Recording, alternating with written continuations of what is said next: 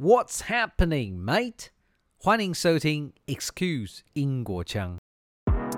Mind the gap between the train and the platform. The next station is Excuse Yinghua Jiang. Change here for more unique and diverse interviews. 对你而言，英国吸引人的地方有哪些？ 对 Excuse 英国腔，复古兼具创新是英国设计迷人且有趣的地方。来自英国的音响工程公司 Ashdown，在疫情期间推出了款将只在早期的高级音响或专业录音室中见到的音量指示器，俗称的 VU 表，首次搬到两侧耳机外观。在竞争激烈的耳机市场中独树一格，名为 Meters 耳机，外观有三色可选，黑白跟棕色，兼具科技与复古情怀。个人偏好棕色，采透气的蛋白质耳罩。那科技面上，Meters 有具 ANC 主动降噪效能，触控耳机 VU 表可以轻松切换来电与音乐，控制大小声及选曲，同时可接线或无线使用。搭载高通高端晶片与蓝牙5.1，无线传输听到高解析音乐也没有问题。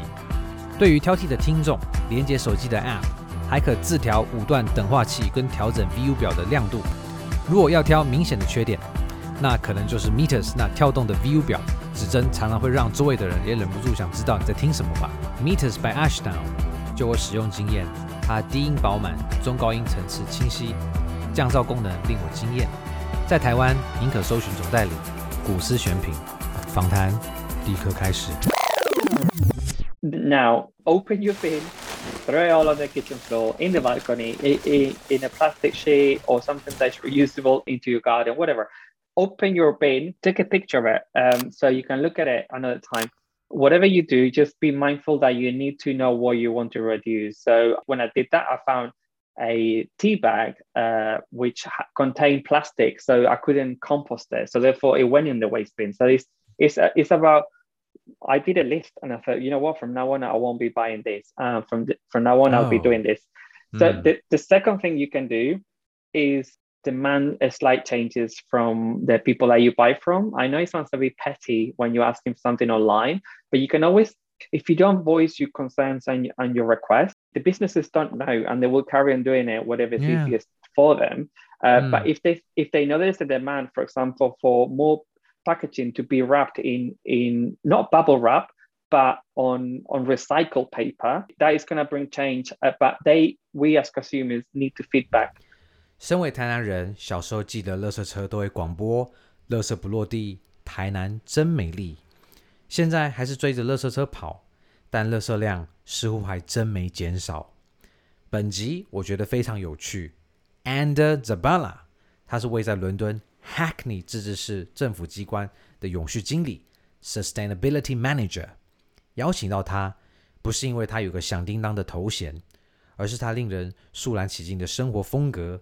Zero Waste Lifestyle，几乎不制造垃圾的生活方式。一切开始于二零一八年，他响应一个无垃圾周的活动。从此，他开始每个月将不可回收的垃圾装进果酱罐，并称重。那究竟他是如何过几乎没有垃圾的生活？我们一起收听。Hello, and how are you? hello i'm good thank you how are you I'm great. Taipei is getting warmer. And how's the weather in London? yes i mean it's been unseasonably warm uh, the last three weeks um, but i think today feels slightly more british the wind and a little bit of a drizzle um, Oh. so yeah That's brilliant. Uh, in Taipei, in my opinion, it's quite chilly this year. I don't know why, but you know, it's it's good for me because I tend to enjoy putting on a jacket. Uh, Yeah. But you know, when summer starts, you just never go, gets back. So uh, I quite enjoy the extended period of this chilly season. Uh, and today, Ander, thank you so much for uh, coming onto this show uh, because we'll be talking about your fantastic um, track record of going Yeah. zero waste. Firstly, can you tell us how you have led? I mean, how long have you led a zero waste lifestyle?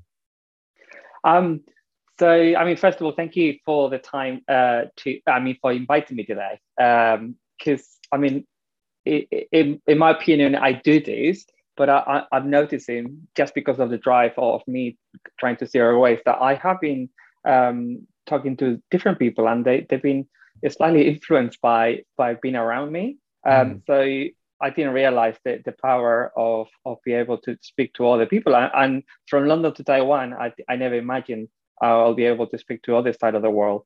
Um, so, I mean, I started, zero is, is, is a little bit of a complicated name, but I think a lot of people understand it, what it really means. Literally. Aspiring mm. to be zero waste. Yes, fine, we're not going to be able to be zero waste. Um, I mean, in theory, everything is possible, but currently, the world that we live in, it's not possible to be zero waste, but that mm. doesn't stop us from aspiring to be as zero as possible. So I I originally started um, recycling um, in in I'm from uh, northern Spain, Bilbao in Basque Country. Um, right. Um, and I, I'm I'm a, I'm a kid from the 80s. So by, by that point, we started to get a lot more recycling bins and like uh, paper recycling. I was actually quite excited. I mean, I, I'm a, I was a bit of an eco nerd, uh, mm. little kid, uh, and I was really excited to see a recycling bin for paper and cardboard. So um, I started to tell my parents, we need to start recycling, we need to do this. And, and they said, that's fine as long as you do it. And I was like, absolutely, I'll do it. Um, mm. So hmm. I start basically, the, the answer is I started in, I would say in 1990 by recycling paper, cardboard. Um, wow. Over the years, I started to add batteries recycling. Mm. Um, the the issue is when I came to England. Um, so I I came in 2000 and uh, no in 1998. Uh, I was an 18 year old uh, I say kid um, or young adult, um, yeah. and I I came in and they didn't have recycling services in in in the UK. I was quite shocked. So I I was the funny thing is I got quite used to mm-hmm. swapping my behavior um, after a while. So that that just tells you about human behavior that you, do something for a, long time and then it takes maybe three or six months to mm. revert back to something else. So mm. I, I started doing that and basically I started not recycling. Um, and then it just over the years, I started because I came here to do environmental science degree. Um, oh. And then I, I, followed up with a, a, master's in environmental impact assessment. Mm-hmm. Um, and and yes, climate change was a discussion, but it, it wasn't as the emergency that it is now. The more I studied, the more I realized that I think the easiest thing I could do was actually promote recycling. So I, I that's my, that was my first job. I went I went door knocking, house to house in South London, uh, I think it was in what Wandsworth, um, and they uh, the council told us, you know, this is a new service people don't know. I was like, come on, this is really easy. um, actually, it was easy at times. It was really difficult to convince people to separate the, the recycling from the waste. Mm. So hmm. I remember it was a, a, a really hot summer, um, 2003, and we walked and walked, and yeah. So basically, um, London started to get the recycling services back in 2003 Right. I then worked for Greenpeace. Um, if you obviously, if you think of uh, of of an international uh, organization like Greenpeace, they they do a lot of campaigning, yeah. and I was really really happy and chuffed to be working with them. Um, and after that, I got a job, uh, and I, I will say um, it was like like a, a really good dream job because I was given money budgets uh, by the council to, to deliver projects that did not focus on recycling. It was about waste prevention. Okay. So we were talking about what it is called zero waste. So I was given a I don't know like twenty page document and mm-hmm. and I uh, looked at the, the, all the schemes and services that um, I had to implement for the area. So I work in uh, the London Borough of Hackney. is one of the thirty uh, councils in London. So Lon- London is so big they divided by 30 boroughs or councils.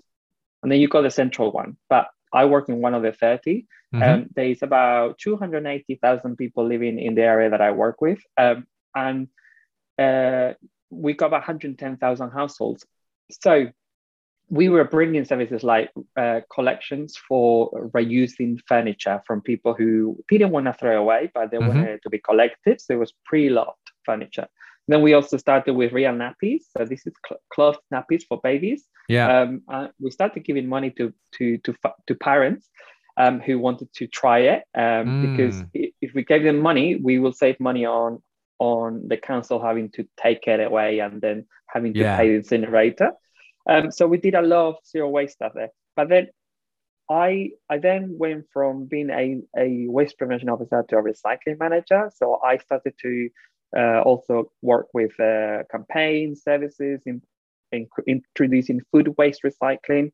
Um, and I then uh, had a moment uh, in 2018, and and and I, have talked about it a few times because it was kind of a light bulb moment where I think it was a bit like the media talking about the plastics in the ocean. David Attenborough just being a lot more uh, open about how bad the Right. world has got because he's, he's been criticized in the past by by how everything looked amazingly pretty in, in his Blue Planet and all of these documentaries. But then he also started bringing actually it's not all that great. We do need to do something else because look at this, what's happening.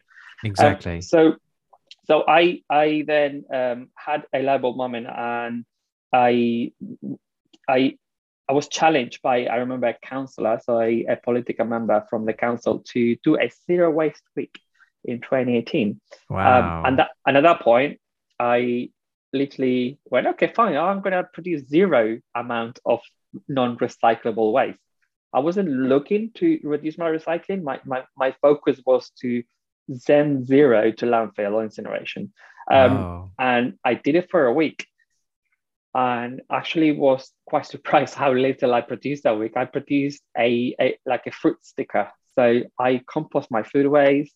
I recycle everything I could at a point. I reduce my my waste, Mm. but then I, I ended up with a sticker uh, because it, you, you yeah you can't recycle that. No. Um, and I had a, a few stickers from different fruits.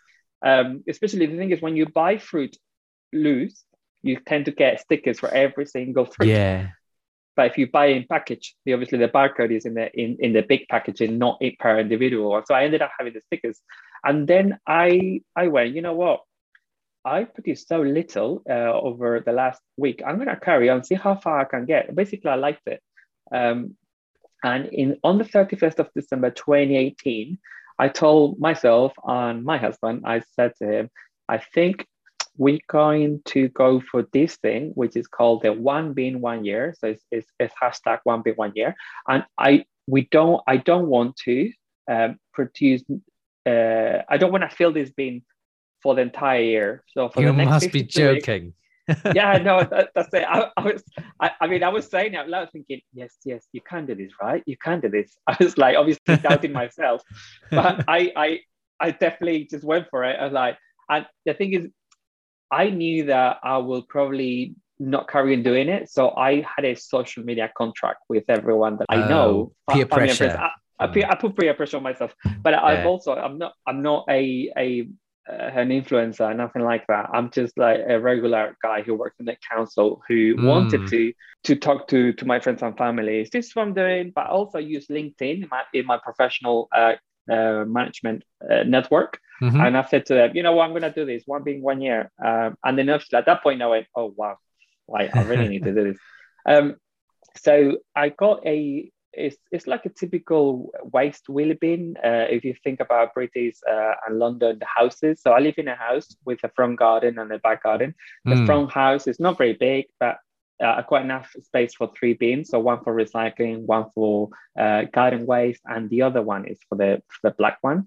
So Right. I took that that black bin and I put it at uh, I put it from the front to the back because I didn't want the the bin people to collect it every Mhm. week. They come here once a week to collect it. I wanted to ensure that I, I kept a record of, of what I threw away. So I put it back at, at the back of my garden, and literally that's how it started. Um, and then simple behaviors about the the packaging. Uh, I, I in 2018 I couldn't recycle plat, uh, plastic bags or the packaging you come from loose vegetables in a bag.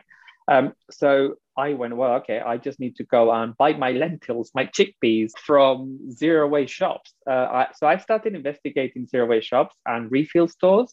Um, They weren't that they weren't that common, but uh, luckily the, the the the there were a few in Hackney that really helped me reduce my packaging massively uh, because you, you can't buy lentils and rice loose, right? But you, Yeah. I mean, you, I couldn't before, but then I went to that shop and and I started actually, I could see my, my waist going down, down, down, down. Um, but not just that, what I was pleasantly surprised was that my recycling waste was also going down because I was also refilling the, the plastic bottles for my washing up liquid. So since Hmm. 20, since 2018, is it 2020? So it's been four years now that I've been using the same bottle for my uh, washing up liquid, my detergents, my, my white vinegar, Wow. my multi spray. So it's basically all of those things that you throw away. And and now my behavior is just completely like shifted, and I find it outstanding that we get a whole uh, spray to let's say uh, to clean your bathroom. You Hmm. use it once and you throw it away, and you're like, how? I, I when you spend four years keeping it, it it becomes like no, they don't keep it, it's mine. It's like it's that loose fear factor, uh, and I I find it uh, outstanding that we still 99.999 of people in this world we throw away at, after the use of that product. Yeah. I count So- myself as one. You know, yeah, and, and to be honest, I'm not doing this to make people feel guilty because guilt doesn't work with, with changing behaviors. You need to look at positive behaviors. Exactly. So uh, I yeah definitely, and also it becomes it also it's also down to availability, what you have around you, so and and how much it costs because sometimes some refill uh, options are going to be more expensive than than the single use ones Mm. because the way the, the market is is is done.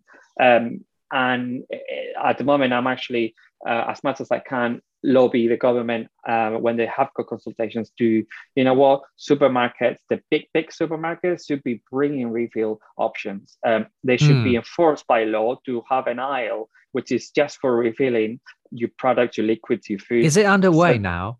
It, there's been some discussions. I think Greenpeace had a campaign. Um, I th- there's there's been a lot more talk, and there's been actually more action as well. So there's a few uh, uh, trials. I, I'm Hmm. not sure whether there's trials. I mean, I, I'm being cynical a bit because I I'm not sure. I think they just they're trying to see whether that's actually going to work across the whole UK. But I've Hmm. still got my my doubts that they said chicken and egg, the demand and supply.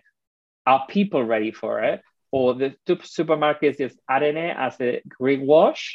Um, or are they, uh, if, if they really wanted to push it, they and they will change it? And it's Mm. all down to money. So I think the system is very linear economy. So Mm. it will take a lot of unpicking and policies. It all can be done, but it is it, it's very complex. And I think Yeah. the, the circular economy at the moment in the world is only nine to ten percent. So there's huge amount to do yet to, to bring that in. Well, and uh, that's just brilliant of you to really create your loop of positive uh, habits. And now it seems you're quite accustomed to your existing way of living. And talk to us about uh, your daily routines. For example, um, what do you do in the morning, and uh, how do you uh, normally hang out with friends? You know, if you Yeah. go to a restaurant together, inevitably uh, you would Yeah. do similar things as your friends do. and then how can you sort of, you know, spend time with them yet, uh, you know, have your own way of doing things? Yeah, I mean, so yeah, I'm, I'm laughing because um, uh, I'll go into that aspect, the recycling bin policeman. I'll, I'll, answer the first bit, uh, what you said about the, the, the routine. Um, so it's funny when when I when uh, started to develop the zero waste lifestyle, and I hate to say that word because it sounds very corny, very like very Instagram, but I don't. It's just I don't know what word to use. Um, I um, you start. I started to eat a lot more fruit and vegetables, um, more um, more things that were unpacked because it was easier to buy it without packaging. So the benefit of me going um more zero waste was a benefit to my health as well. Um, You you cook from scratch. You buy things um, like a banana. So and then moving to the second uh, bit that you mentioned about be with my friends. Basically, am I fun to be around? if I am the recycling police. um, I mean, I've got a few people who will say, "Oh my god, no, he's terrible," and that's because they, they, they're quite honest with me.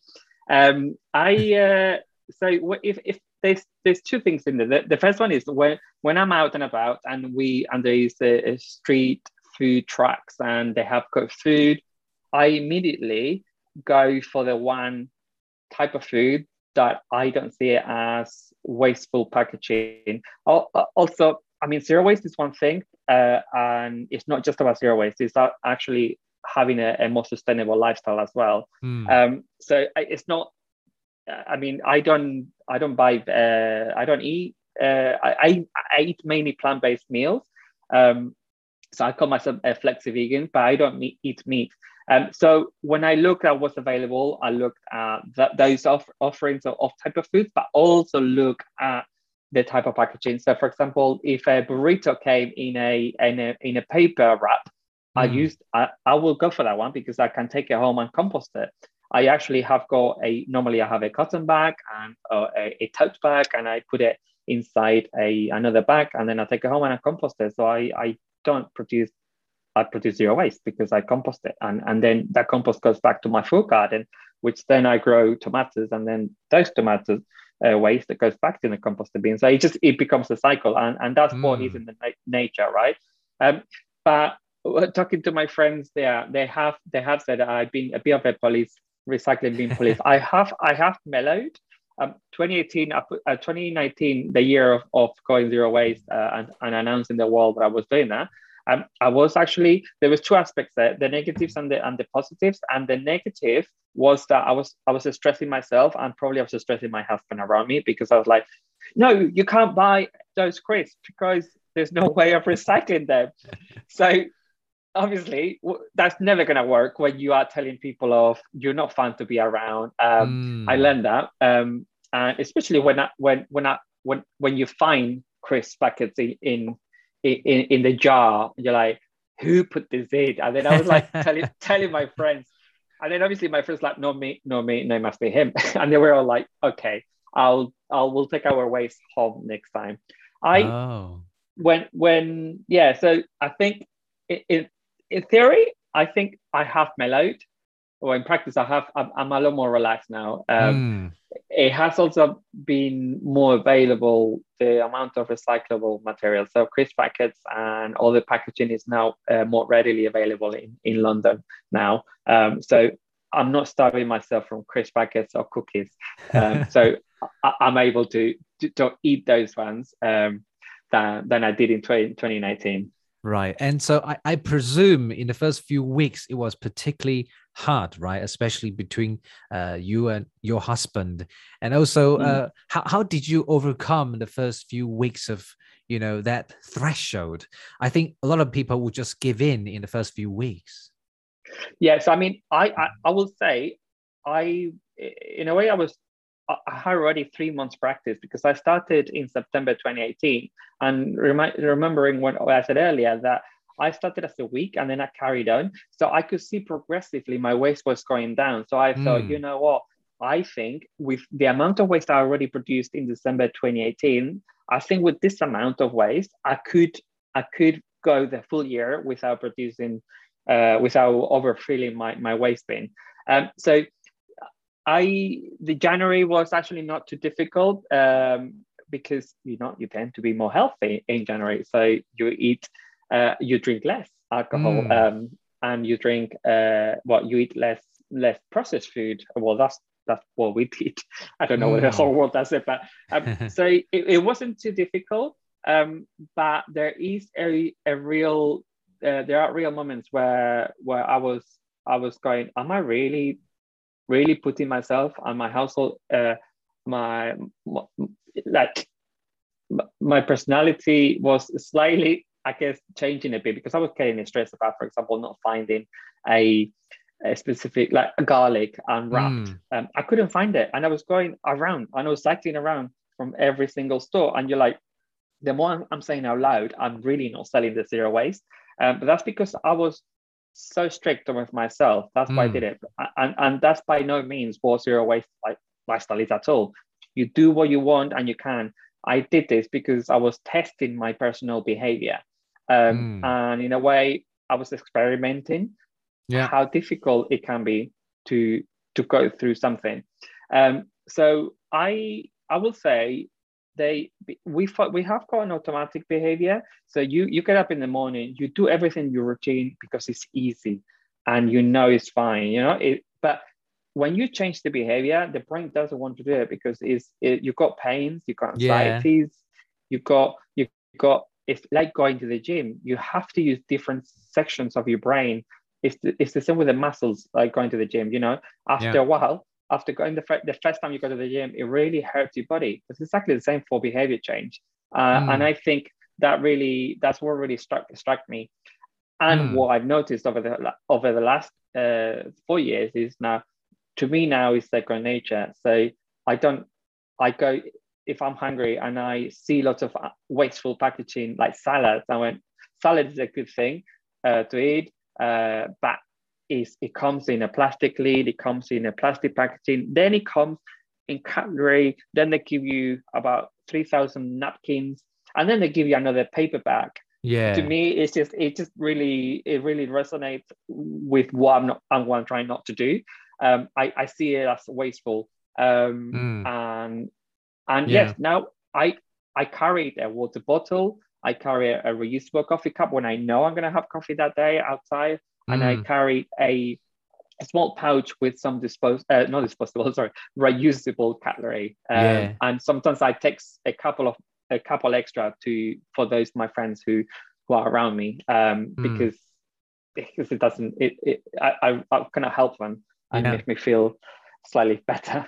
I think Ender, it's all about knowing yourself, right? By doing this, you start to know what you need and what change you have to prepare for. And then it kind of becomes your second nature. Nowadays, I, I don't think you have to be very um, you know be taking a lot of effort in uh, in getting what you want because it's just something you are accustomed to for the past four That's right. years uh, so i believe there are still things out there which are um, tricky to recycle and Yeah. thus likely go to your marmalade jar Uh, until about tw- last September, um, at, at least the UK didn't have the plastic film packaging, and that's what I struggled the most. Um, and that was now available since, I say, September 2021. Um, now I, I literally have got. I'm producing a lot less non-recyclable waste than I did when I went super hardcore in 2018. I I have to remind myself because I've got I've got the bag with non-recyclable waste from January is still next to my recycling bin, and we we nearly in May, so I haven't taken Mm. the waste out yet. I'm Oh. still I've still got that. Um, I if I remind myself that you still I've still got we have a sticker here. Um, I've got sometimes we have got aluminium foil Mm. uh, that is being completely uh, burned down uh, and it's got lots of grease. You, I can't wash it, but there's sometimes it's not going to be able to wash it, and there's not you can't put that in the recycling bin because it's contaminating the recycling. So yeah I will say aluminium foil that's been cooked with a lot of grease. Um, the this is a bit embarrassing, but uh, the, the wine bottles and the the prosecco bottles, you know, when you take the not the cork by the top bit, I think I'm not entirely ever sure whether that's uh, fully recyclable because sometimes it comes in a plastic cork, Mm. um, and that's definitely not recyclable. Uh, flower pots. Um, there, there are areas where you can recycle them, but I've not been able to find one or one that Oh. I've been I've, that's been reliable. My guidance center said that they do, but I haven't trusted them because I think I, I feel like it was greenwashing. So I, I kept this one at home. Um, and I also bits that break in the house. Like I was like uh, bits of pipes and a, a, a, a paintbrush that I let it go and is now too difficult to use. So Mm. this is bit, uh, but it's definitely not all of my usual packaging that you will have when you go- when you go and buy food because your food is the main thing that you have called the packaging. yeah That's all gone. I don't have that anymore. Mm, mm. And and uh, when it comes to this pandemic, uh, one has Mm. to ask uh, this uh, common question: How do you dispose of uh, your mask? Or the mask. So that's funny. You think being so zero waste, I will be super strict with with a mask. I have lost them in the house, my reusable masks, oh. like about four times, and I can't find them. And I think it's because they've been on different seasonal jumpers and and and jackets. I have. I will say that is what the, the disposable PPE ones that I have. I, they're still I don't know. We we only got four or five now, but they there are in that bag I told you from the first of January. So I've not I've not recycled those ones. Um, mm. There's been occasions where um, I think the mask wearing in the UK has completely dropped as well. So we don't we don't. I'm not saying we don't need them, but we told we we've been told we don't need to use them. Right. Um, so yeah, we're not we're not that strict here, but I have got in my mind like where where are my reusable masks? They probably will show up in in in in a in, in, a pair of trousers that they won't fit me anymore. But anyway, I see.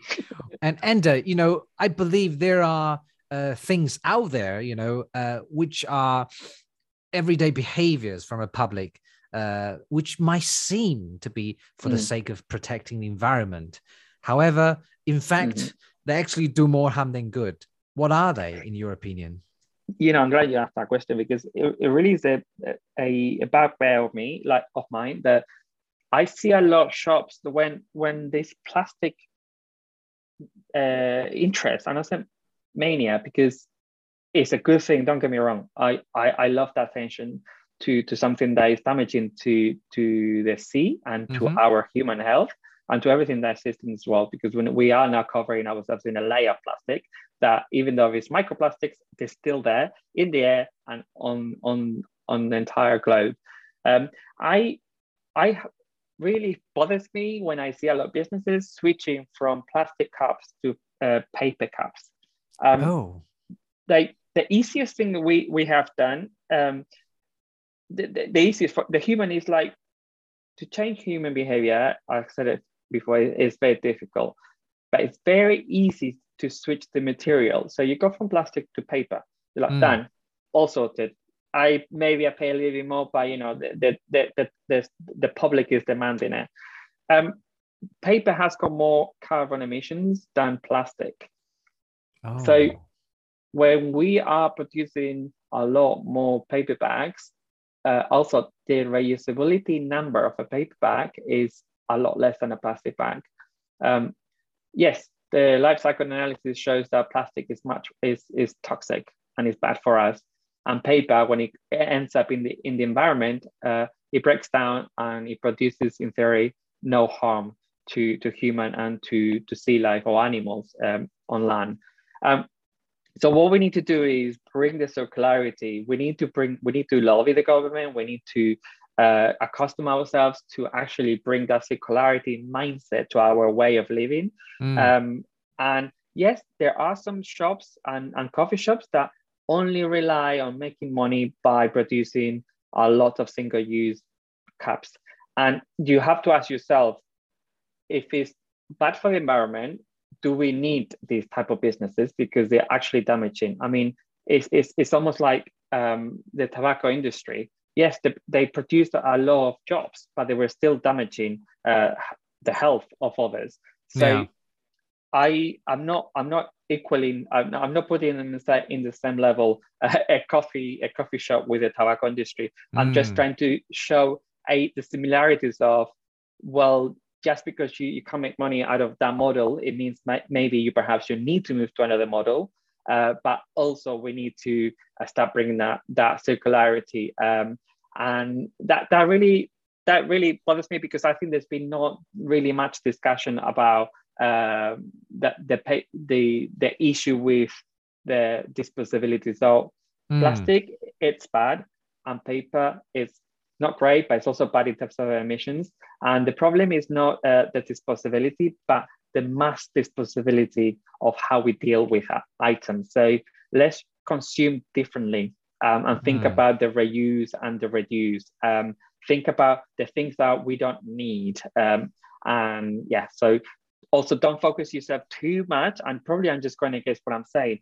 Don't focus yourself too much on ongoing uh, su- super zero waste um, because there are other things that you can change your lifestyle that can have a bigger impact in, in, in the environment so if you if you eat meat you can carry eating meat, but ensure that it's really good uh, grass-fed meat. It might be, well, it will be more expensive, but if you eat less of it, you should be able to afford that.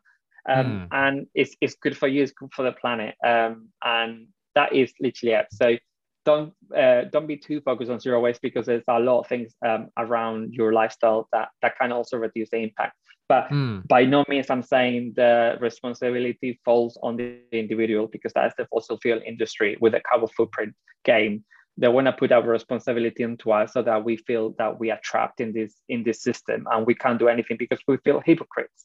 Mm. Um, and and, and that's a really good game they've been playing since uh, the 1970s through the uh, the crying Indian uh, who who basically felt like the, the environment was destroyed and they were putting the, the responsibility on those that were littering instead of the materials that were being produced by the packaging industry.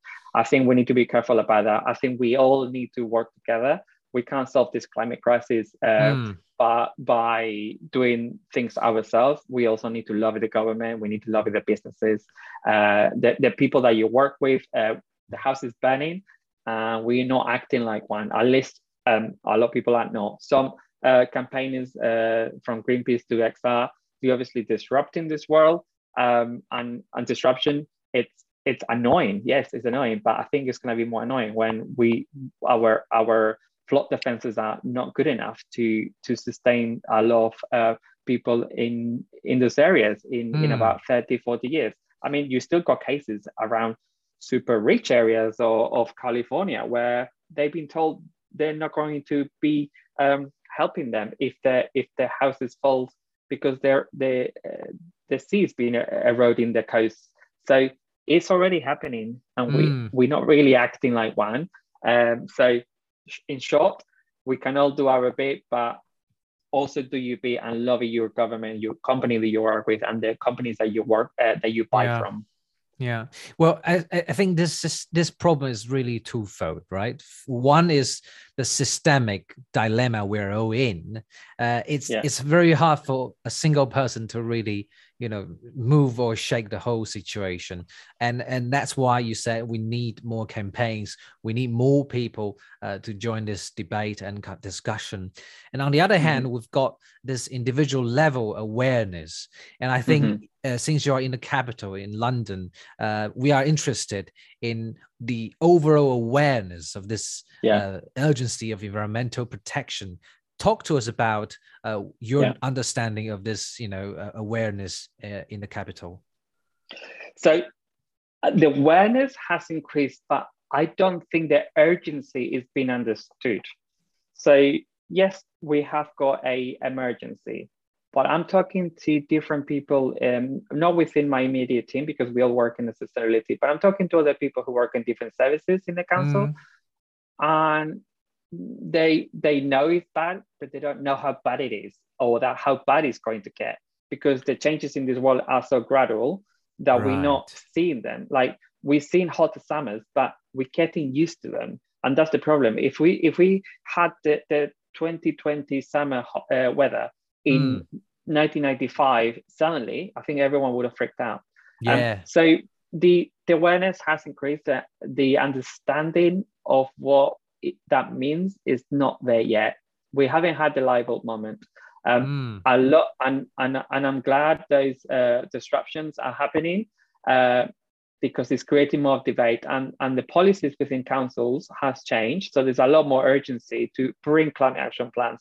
So I'm I'm dealing with the consumption uh, based emissions uh, theme within the climate action plan. So you, you've got sustainable transport, you've got renewable energy, uh, you got the green economy, and I'm dealing with the consumption one, which is very linked to circular economy. Um, and it talks about uh, eating different types of food. Mm. Um, so, yes, uh, there is an understanding at a, at a level, but I don't think there's the urgency. Um, mm. If if you ask people about what they're doing to to reduce the impact, not that I'm asking they should be, but I think it helps to understand and take us all in a systemic journey. I think they'll tell you, I recycle. And to be honest, recycling is probably the least impactful um, activity you can do. I'm not saying that you shouldn't do it. Mm. Absolutely keep doing it. But try to buy less meat, try to uh, not have a car, try to change your bank account to those uh, bank um, that do not invest in fossil fuel because otherwise, mm. uh, what's the point of uh, going against the fossil fuel industry if you funding them? Like you, you one hand you say no, but then in the other hand, so, but obviously we don't see these connections because it's it, it, it's more difficult. And recycling and driving, uh, cycling, cycling, sorry, cycling and yeah. recycling, they both are things that you can do as a person, and they actually beneficial. Uh, cycling especially is very beneficial for you health wise. Yeah. It, it makes you happy, and you you you basically are in a better health. Um, mm. and you save money actually, which is uh, quite important aspect in London because uh, uh, sorry, the transport is expensive here. Mm, yeah. And so there, there is there are more things that people can do. Uh, I just don't think there uh, the understanding of what actually is coming our way is mm. is here. And I'm not trying to be doom and gloom, but the climate scientists are getting arrested. I think you should be worried when when those um, scientists are meant to be neutral, but they can't be neutral anymore because they can see what's coming. Don't look up. I mean, I think we should all look up. Oh, that that's that sounds like a, a dystopian future we are walking into. Uh, but I guess uh, we, as you said, um, recycling is the least important thing to do. But it doesn't mean we shouldn't do it. We should continue doing Absolutely. so. Uh, and Absolutely. I want to ask you because I think you've done quite a lot of experiments with all these, including reuse, reduction, recycling, and even upcycling. Uh, I want to mm-hmm. ask you if we have to prioritize between them, uh, what would you mm-hmm. recommend? Um, in a short answer, do not buy it. That's it. If you don't need it, ask yourself whether you need it. So everyone, everyone needs a house. Everyone, I know, I'm being absolutely a hypocrite by saying this because that, what I'm trying to say is that as humans, we think we need it, and the marketing really works to to entice us into yeah. buying these things. The consume best thing you more. can do, consume more. Yeah.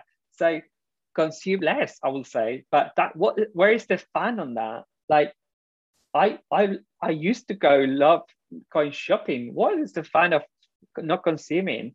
Um, and so we need to rediscover ourselves. We need to change our mindset. We we spent, I'm pretty sure before consumption and capitalism came in, I, I'm pretty sure the happiness levels were probably at the same level as now. Mm. I think people and, uh, when they buy something, yeah. Do you think it might be down to the fact that we don't have a person to follow? There's no uh, predecessor, a good example that we can all look to. Otherwise, I think a lot of people will be happy to switch to another uh, mode of happiness. Uh, I, yeah, so that, that's it.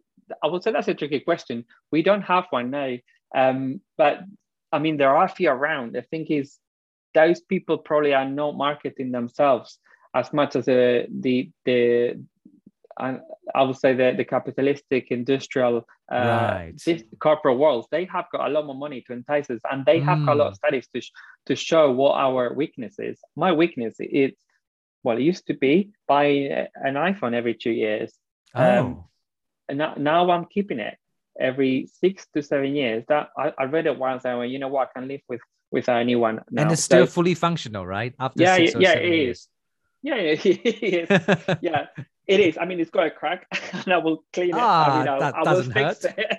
no, it doesn't. I hardly see it. Um, but the there are like, is there someone? Is there a role model? I'm not entirely sure there is one. Uh, I think we all need to be role models to each other. Um, mm. and and I think I, social media is bad for, for mental health, but it's also very good for influencing behavior that uh, reinforces positive environmental behaviors. Uh, and there's a whole community uh, around social media networks. I've been using Instagram.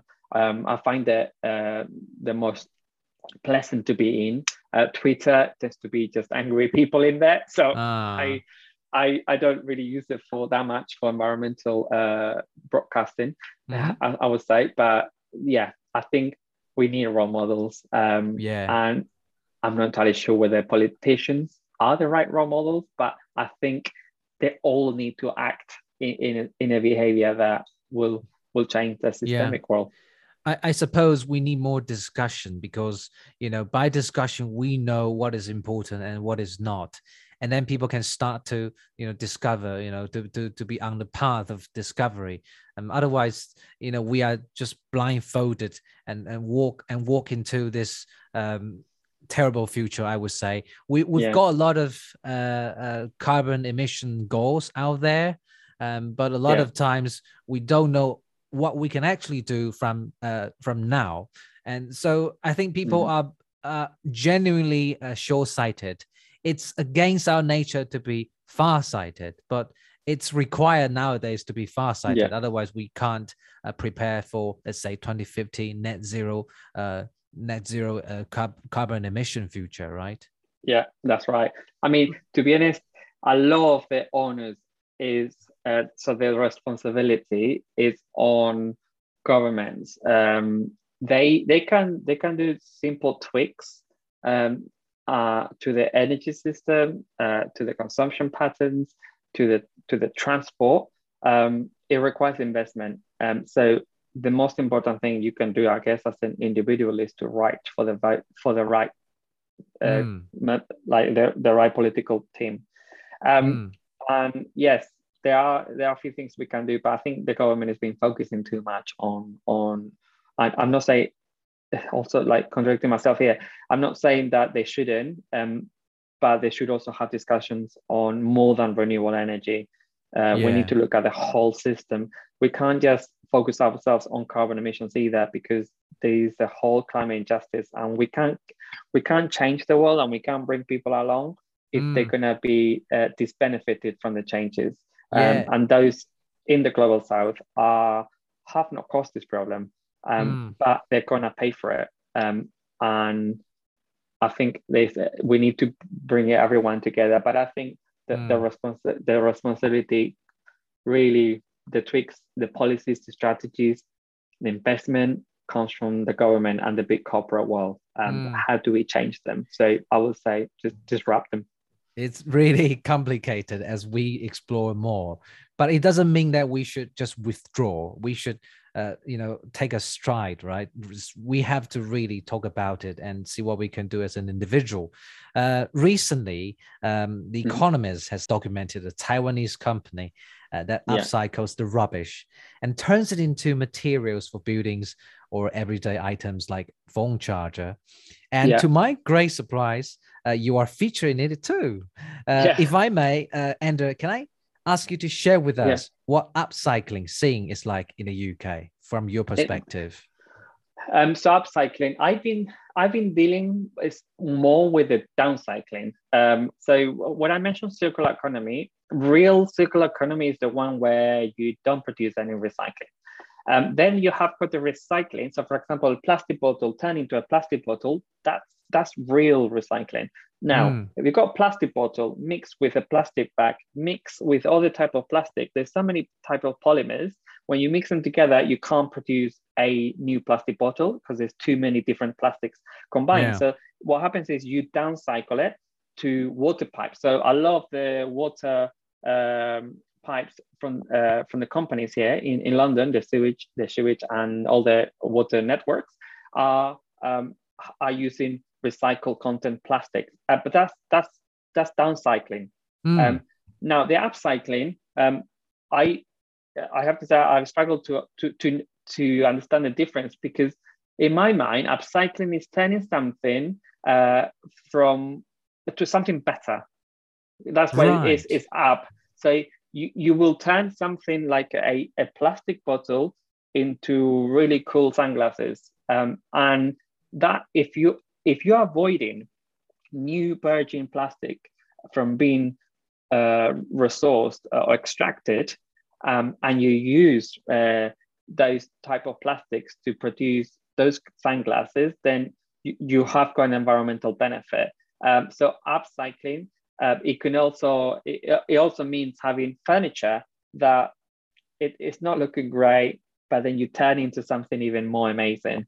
Um, mm. There is the, the culture here. Um, those things are already happening in in the background um, in in the community businesses. So we have got some um, from the government uh, has has provided uh, councils in London with uh, COVID recovery funds. So in order to support businesses to you know keep them going, uh, give them more funding so that they can come out um, uh, from the other end of the tunnel from COVID because a lot of them have closed and some of them are struggling.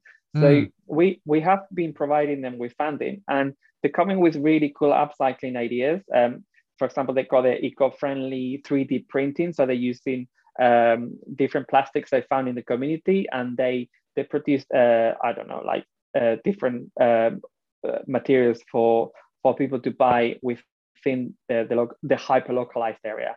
Um, mm. And so things are already happening. It's just it's been normalized, and and that is the great thing about it. When things aren't normal, um, that and it should be, then we don't take into account. Um, so the communities always tends to be the, the, the first one who starts to change the to yeah. change it, and then the big corporate will come in and copy them, um, and then they can go mainstream or mm. or hmm. otherwise they can. It has to be grassroots uh, movement to, yeah. to begin with, and and and gradually influences uh, wider yeah. uh, public. Um, and uh, you've been such an inspiration not only to uh, the British locals but also to people around the world. I would like to uh, wrap up our conversation by the final question, and that is yeah. about how we can do this. I mean, we're not approaching uh, zero waste, but we try to reduce it as much as we can. Uh, what would you advise on you know this lifestyle? What can people yeah. do to to start um, you know from now? Okay, so the first thing is uh, recycle as much as you can first. I know I said it was the least impactful you can do, but it's in a way also one of the easiest to do. Recycling, if you've got the facilities, uh, it's very easy to do. Mm. Um, now, check what, open your bin, throw it all on the kitchen floor, in the balcony, in, in a plastic sheet or something that's reusable uh, into the into your garden, whatever. Open your bin and check what, do it a list take a picture of it um, so you can look at it another time whatever you do just be mindful that you need to know what you want to reduce so i when i did when i did that i found a tea bag uh, which contained plastic so i couldn't compost it so therefore it went in the waste bin so it's it's, uh, it's about I did a list and I thought, you know what, from now on, I won't be buying this. Um, from the, from now on, oh. I'll be oh. doing this. So mm. the, the second thing you can do is um, demand a slight changes from the people that you buy from. I know it sounds a bit petty when you're asking for something online, but you can always, if you don't voice your concerns and, and your requests, the, this, the, the, the businesses don't know and they will carry on doing it, whatever is yeah. easiest for them. Uh, mm. But if they if they know there's a demand, for example, for more packaging to be wrapped in in not bubble wrap, but on on recycled paper, um, that is it, that is going to bring change. Uh, but they, we as consumers, need to feedback to our businesses. Mm. Uh, so do it at home. Uh, if you if if you do small changes, it will all add up. But do not do not lose sight of what you do. Keep doing it. Um, you will see the benefits. Um, it's a bit like gratitude. You know, you do your journal of gratitude. I I, I you look at the, at the sky and you look at things and you go, I really enjoy this. Um, so the more you make a list, the more you will understand what you're doing well. Um, and zero waste is exactly the same. Mm, so it's to be transparent with yourself, to examine what you do day in, day out, and to see what you can improve step by step. Yeah. And I, I think uh, through that, uh, we can uh, really fulfill our own uh, goals, right? That's that's what you advise. Uh, and uh, that's such a spiritual journey, isn't it? It's to it really explore yourself and talk to yourself. And I, I believe a lot of times you feel alone, right? Because this is not a beaten track. You really have to explore uh, yourself. Uh, yeah, I mm. that is actually uh, when I first did this. I went, "Am I am I crazy? Um, because am I the only one doing it?" I as humans like to follow the the herd you know we got social norming messaging you know yeah. follow the cues we all do it and basically when i went zero waste i went i wasn't following the cue and i was feeling awkward because i was doing things differently mm. um, but I, I, kept myself going because i was experimenting with my own behaviors um, And what's happened is that I, a few family friends and uh, follows online, they have told me, I've I've been doing what you're doing, and I don't know why I didn't do it before, and I'm now trying to influence other people. So Oh, it, it's nice. a cascade of don't do things because everyone else does it. Do things because you want to do it and you know it's right. Oh, that's a brilliant conclusion you bring to this conversation. Thank you very much. This is a very uh, fruitful conversation I had. Thank you very much, Ander. no problem. Thank you, Chiaju. Thank you. Thank you. Hi there. Thank you so much for listening to Excuse 英国腔, your source of unique interviews from around the world. Cross cultural understanding starts where perspectives are heard. If you're fond of my interviews, I would be grateful if you could rate and review my channel on Apple Podcasts to show your support.